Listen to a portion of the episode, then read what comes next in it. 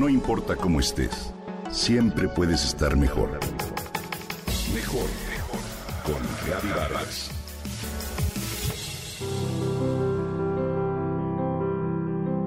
A lo largo de los años, el Enneagrama ha sido una gran herramienta en mi vida personal, tanto para conocerme mejor como para conocer a las personas que quiero.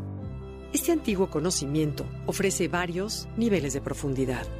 Puedes quedarte en la superficie y encuadrar a cuanto conocido tengas dentro de las nueve personalidades con sus cualidades y defectos, o bien bucear en sus adentros y descubrir todos los tesoros a nivel espiritual. Hoy quiero platicarte de los miedos básicos que cada una de las nueve personalidades tiene. El miedo, sabemos, es una emoción que paraliza, impide el desarrollo, la libertad, el disfrute de la vida y sobre todo destruye sueños. Por eso, hoy no me voy a referir a ese miedo que algunas personas sienten, por ejemplo, a las arañas, a las alturas o hablar en público. Hoy comparto contigo estos miedos básicos, profundos, que nos acompañan a lo largo de nuestra vida y cada personalidad tiene los suyos, y de los que con frecuencia ni siquiera somos conscientes. Para entender cuáles son dichos miedos, partamos del hecho de que el Enneagrama divide a las personalidades en tres grupos según el centro de inteligencia preponderante. Mente, corazón e instinto. Si bien todos los seres humanos tenemos los tres, hay personas que se dejan llevar más por el corazón, otras por la mente y otras por el instinto. Veamos las del corazón. Las personalidades que perciben la vida por el corazón tienen que trabajar más con sus emociones para poder evolucionar y crecer. Y son la personalidad número 2 llamada el ayudador, la 3 el ejecutor y la 4 el creativo. El miedo básico que comparten es el miedo al rechazo. Veamos los de la mente. Las personas cuyo centro de inteligencia dominante es la mente filtran la vida y toman decisiones racionalmente y son el 5 el investigador, el 6 el cuestionador y el 7 el optimista. El contacto con sus emociones o con su cuerpo es muy lejano y su miedo básico es a la realidad. El instinto. Ahora veamos a las personas que son viscerales, que perciben la vida y toman decisiones de acuerdo a lo que su instinto o su cuerpo les dice.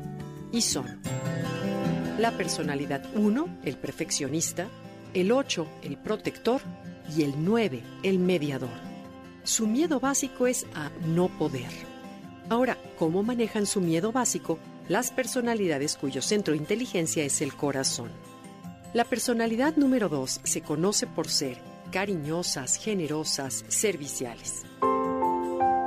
Para evitar que las rechacen, se ganan el cariño y la aceptación de los otros, por lo que ayudan, dan consejos, sirven a los demás, dan y dan. Sin embargo, pueden llegar a dar en forma excesiva, ser asfixiantes y volverse adictas a la aprobación externa. Las de personalidad número 3 son personas exitosas, seguras y prácticas. Para evitar que las rechacen se dedican a lograr, a hacer y se convierten en una máquina de trabajo. Para sentirse reconocidas, se pueden volver adictas al éxito y a la admiración de los demás a un grado enfermizo. Lograr la victoria puede llegar a ser mucho más importante que relacionarse con las personas. Y la personalidad número 4 son las personas que se caracterizan por ser originales, sensibles y profundas.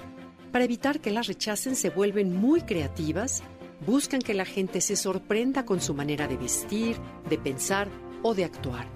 Pueden lograrlo a partir de crear belleza o bien se vuelven rebeldes y van en contra de todo lo establecido de manera notoria. Buscan que las personas las voltemos a ver para sentirse validadas, por medio de a lo mejor piercings o tatuajes o acciones extraordinarias o ropa estrafalaria. Recordemos que el miedo básico de estas tres personalidades, cuya inteligencia predominante es la del corazón, es el rechazo.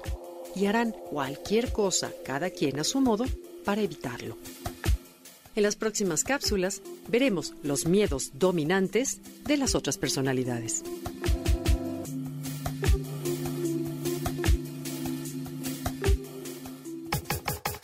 Comenta y comparte a través de Twitter. No importa cómo estés, siempre puedes estar mejor. Mejor, mejor, mejor. Con Gaby Vargas.